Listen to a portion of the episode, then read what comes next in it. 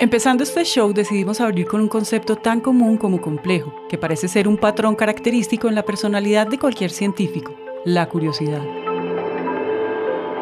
El tema es que la curiosidad la conocemos todos porque la hemos experimentado, pero en realidad puede ser mm, algo difícil de explicar. Puede que por eso sea tan común escuchar cosas como... En esta empresa estamos buscando personas diferentes. Necesitamos gente que sea creativa y bien curiosa. Lo curioso de la curiosidad es que está tan de moda usarla para calificar a las personas que consideramos diferentes o únicas que se vuelve normal creer que es una característica de pocos. Y eso, señores, sí que es un mito. Bienvenidos a Elemental, un podcast de 3M en donde conectamos con las grandes lecciones de la ciencia que nos pueden ayudar a ser mejores todos los días.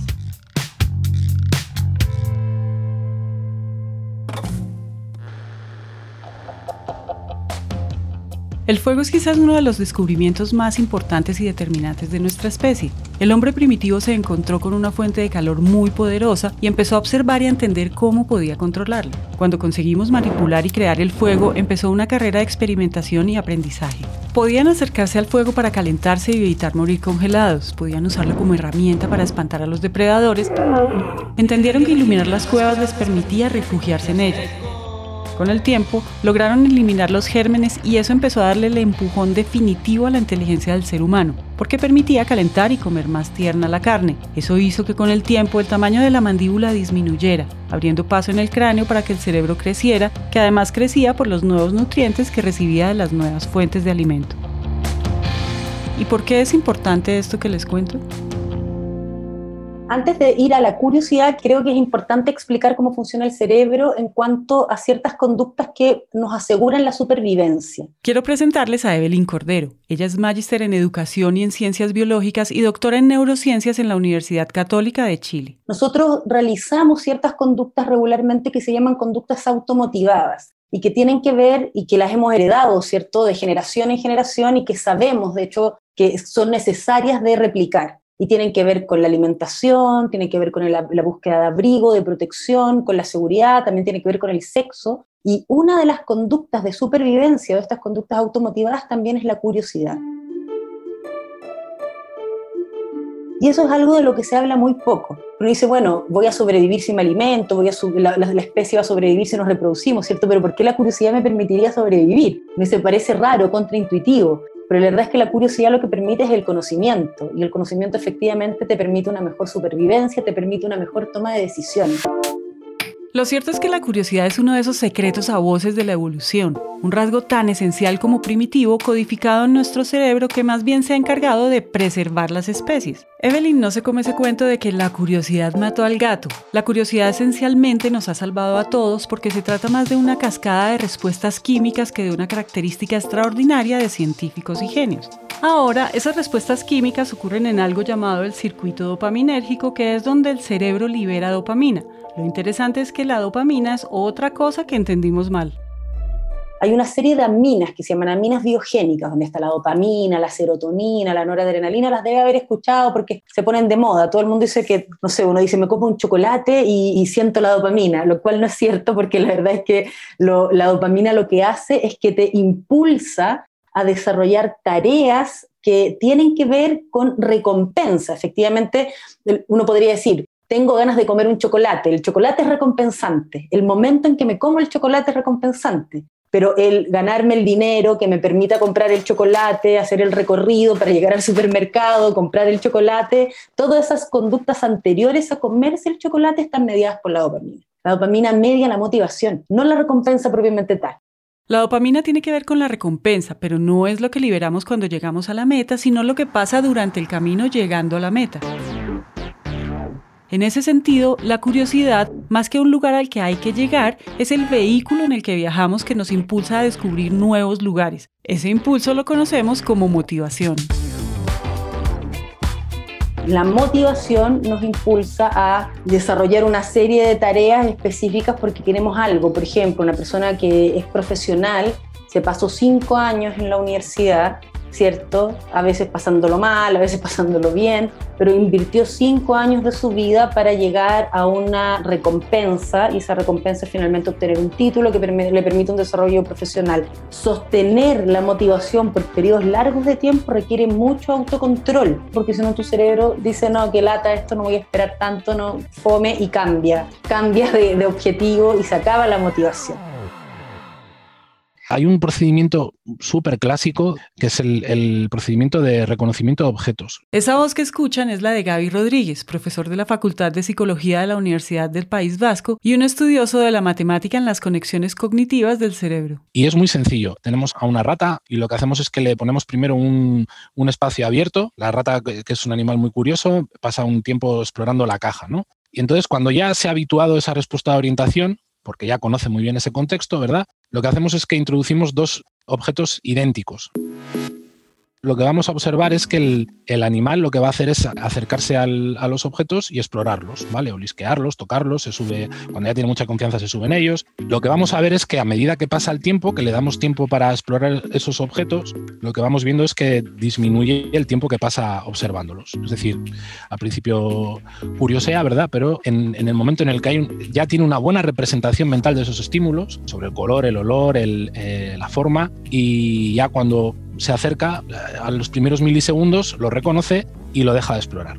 Eso sería la primera fase. En la segunda fase lo que hacemos es introducimos dos objetos de nuevo, pero no son las dos copias idénticas. Hay un objeto que es el mismo eh, objeto que presentamos previamente y además presentamos un nuevo objeto. El efecto, digamos, de novedad familiaridad se demuestra cuando observamos que el animal pasa muchísimo más tiempo explorando el objeto nuevo que el familiar y automáticamente, claro, nuestra mente lo que le gusta es seguir buscando información, se las va a intentar arreglar para buscar otros temas que sí que le den algo de, información nutritiva, digamos. A pesar de estar buscando seducir con información al cerebro, no olvidemos que en principio la curiosidad es un impulso de supervivencia y esa dualidad entre coquetear con la novedad y mantenerse en casa seguro siempre está presente cuando accedemos a experiencias nuevas.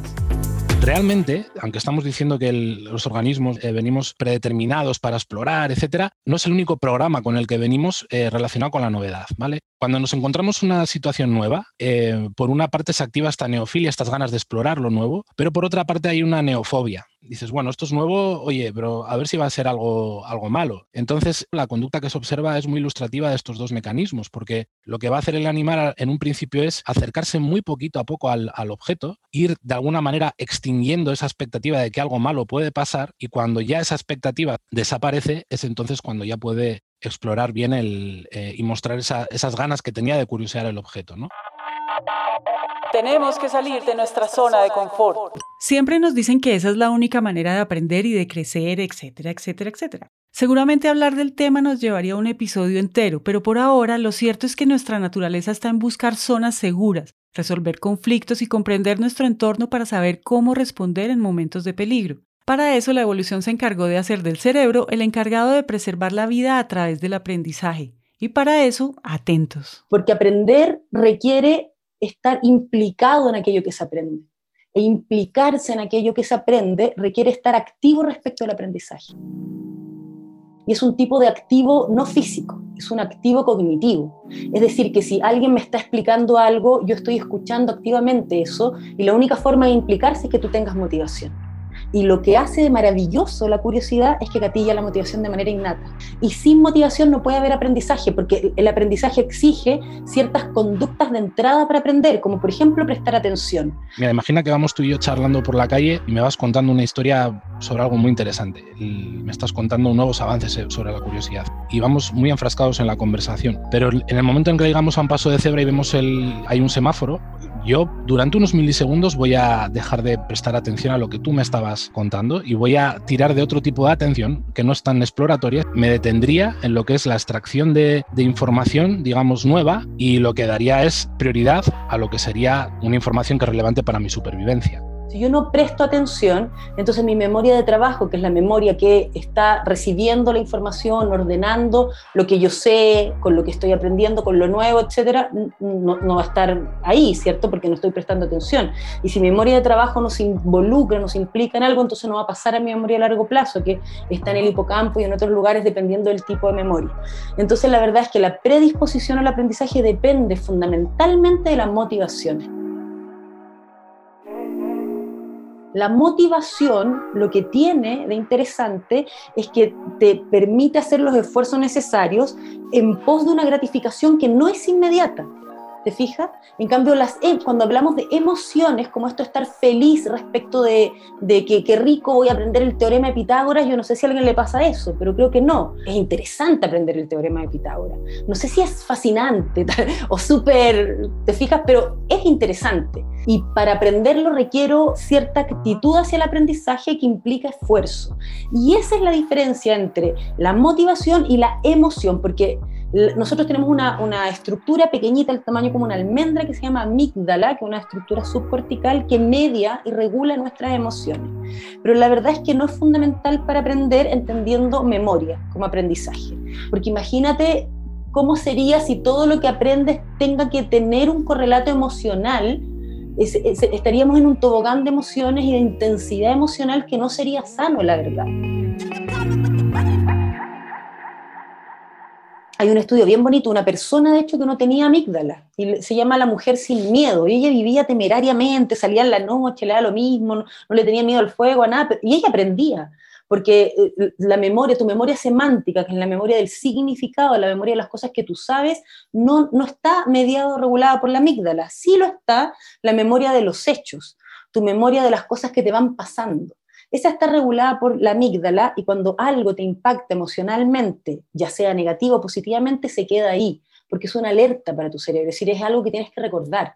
Por eso tenemos traumas, por ejemplo, y tenemos que después hacer terapia para resignificar los traumas porque no los olvidamos más. Y lo mismo nos pasa con los momentos felices. No los olvidamos más porque son importantes para nuestra trayectoria vital. Nos alertan sobre experiencias que hemos tenido que son significativas. Hasta este punto hemos entendido varias cosas. 1. La curiosidad hace parte de nuestra caja de herramientas para la supervivencia. 2. Cuando se despierta genera en el cerebro una explosión química que libera dopamina. Y entonces hay dos cosas que permiten el aprendizaje, la motivación y la atención. Ahora, como ya no estamos en las cavernas, sobrevivir tiene una connotación diferente y la curiosidad es un gatillo para el aprendizaje, es un generador de ventajas individuales. El nuevo sobrevivir tiene que ver con conseguir un mejor empleo o un mejor salario o un mejor estatus social, y eso en el fondo del iceberg le ocurre a los más curiosos. La pregunta es, ¿cómo promover esa curiosidad? Con la respuesta de Evelyn nos despedimos. Pero sí hay algo que tiene que la curiosidad, que si uno es capaz de canalizarla bien, y por eso uno encuentra, hay gente que es más curiosa que otra, tiene que ver con que han encontrado en, en un espacio, ¿cierto?, en donde han crecido y se han desarrollado respuestas a sus preguntas cuando un niño o una niña se enfrenta regularmente a la no respuesta en un ambiente donde debería cierto eh, atenderse a su curiosidad, aprende muy tempranamente que no tiene que preguntar. Y entonces lo, que gana en esa lucha biológica por ser curioso y aprender versus este mandato biológico por evitarte el estrés y sentirte a resguardo, gana ese. Entonces, cuando los niños y las niñas lo pasan mal en situaciones de aprendizaje en el colegio, porque no son atendidos, porque se les trata mal, porque no se acoge el error, porque sus preguntas no encuentran respuesta, aprenden rápidamente entonces que ahí no es, se evitan el problema, se evitan el pasarlo mal, el estrés e inhiben la curiosidad.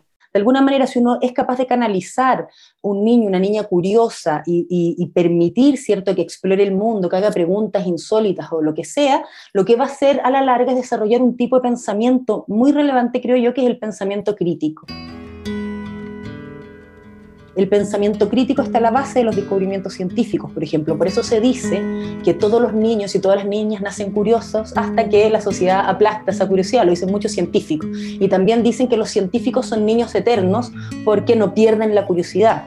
Pero la verdad es que eso es una manera de afrontar la vida. Pensar científicamente, desarrollar pensamiento crítico es una forma de pensar. Uno no deja el pensamiento crítico de lado en, ninguna tarea, uno está permanentemente incluyendo en la forma en que mira el mundo el pensamiento crítico. Este episodio fue escrito y producido por Manuel Torres. El trabajo editorial es hecho por Juan Pablo Ramírez. El diseño de sonido es hecho por Juan Diego Bernal y Manuel Torres. Todo nuestro contenido está alojado en Spreaker. Elemental es una coproducción entre 3M y Naranja Media. Mi nombre es Margarita Calle. Nos vemos en el siguiente episodio.